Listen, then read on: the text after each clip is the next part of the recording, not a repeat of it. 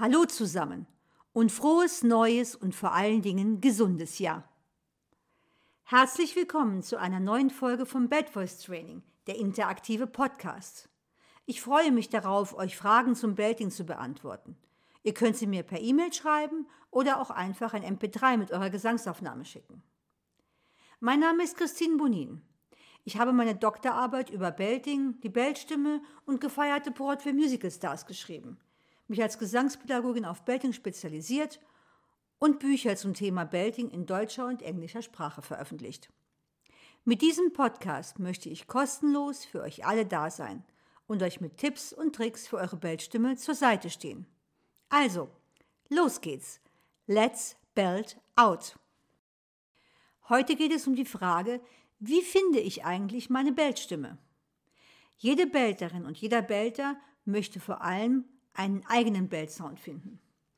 Deshalb ist es erst einmal wichtig herauszufinden, in welcher Stimmlage deine natürliche Bellfähigkeit am stärksten ist.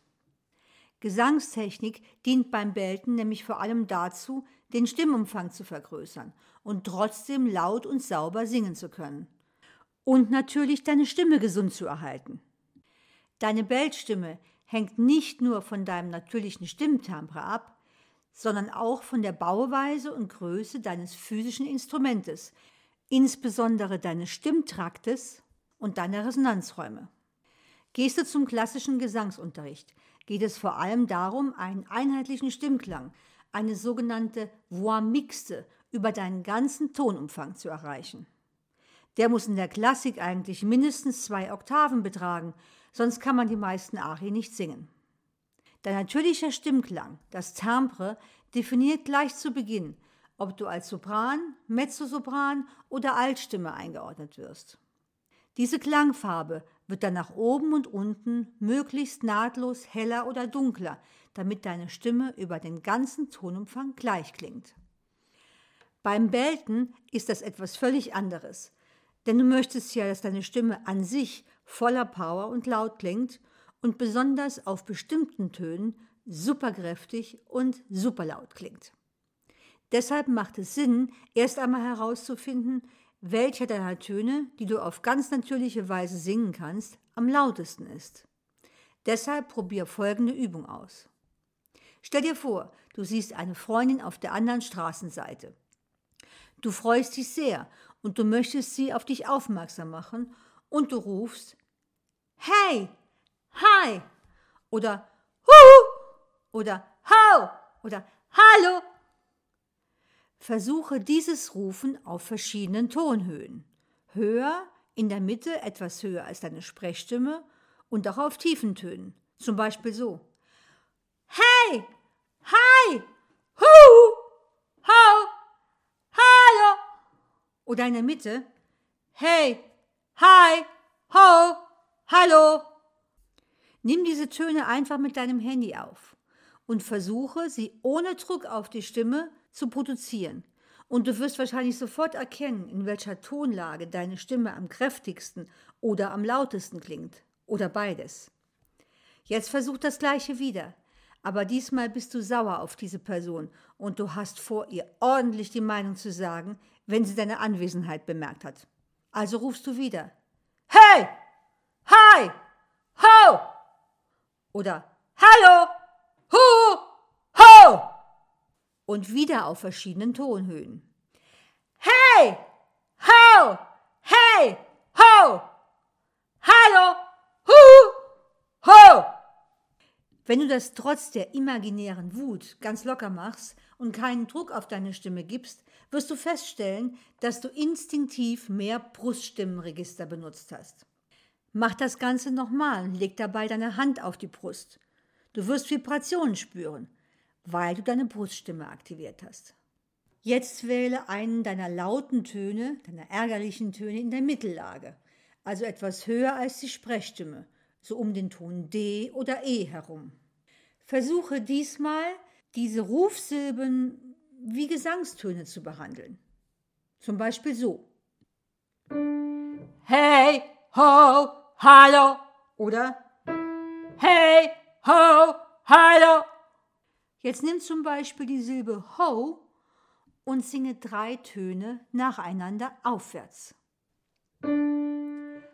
Ho, ho, ho. Nach drei Tönen atme frisch ein und beginn einen Ton tiefer wieder neu. Das klingt dann so. Ho, ho, ho. Ho, ho, ho. Ho, ho, ho. Mach das nur drei oder vier Mal und hör spätestens dann auf, wenn du merkst, dass du entweder deinen Sound verlierst oder du Druck auf die Stimme gibst und Halsschmerzen riskierst. Hier hast du nämlich dein derzeitiges natürliches Limit deiner Lowbell-Stimme erreicht.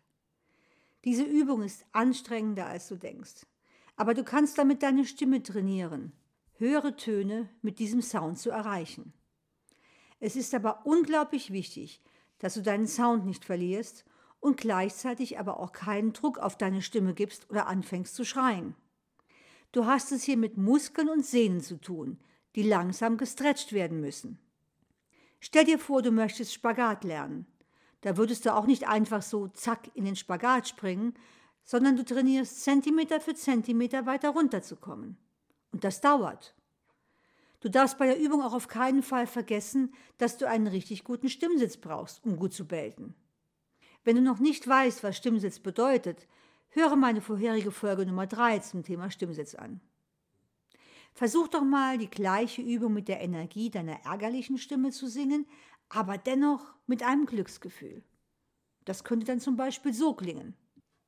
Ho, ho, ho. Ho, ho, ho. Ho, ho, ho. Ho, ho, ho.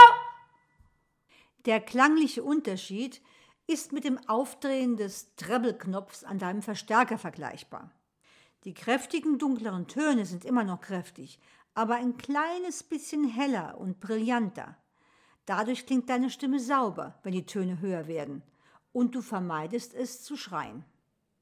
Übe das langsam, Schritt für Schritt, wie beim Spagat. Von einem lauten Ton in der Mittellage kannst du deine Bellstimme bequem nach oben und auch unten auf etwa eine Oktave aussehen, vielleicht auch etwas mehr. Eine typische Low-Belt-Stimme hat einen Tonumfang vom kleinen a bis zu C2, also von hier bis da. Vielleicht noch etwas mehr, sogar bis D oder S, wie zum Beispiel Liza Minnelli. Diese Töne mit einem echten Low-Belt-Sound zu erreichen, ist verdammt hart und nicht für jede Stimme machbar. Ist deine Stimme von Natur aus eher hell und auch dein lautester Ton eher bei den Happy-Tönen der ersten Übung als bei den ärgerlichen Tönen, dann ist deine natürliche Bellstimme wahrscheinlich eher eine High-Belt-Stimme. Dazu gibt es dann Übungen in meiner nächsten Podcast-Folge. Mehr Übungen für deine Bellstimme findest du in meinem Buch Belting, Belt Voice Training für die Gesangsstimme, auf meiner Website christinbonin.com, im Buchshop auf bod.de, Amazon und vielen anderen Bücherwebsites. Habt ihr noch Fragen zur Lowbell-Stimme? Dann schreibt mir. Meine E-Mail-Adresse steht in der Info zu dieser Episode. Viel Spaß beim Üben. Bis zum nächsten Mal. Happy Belting!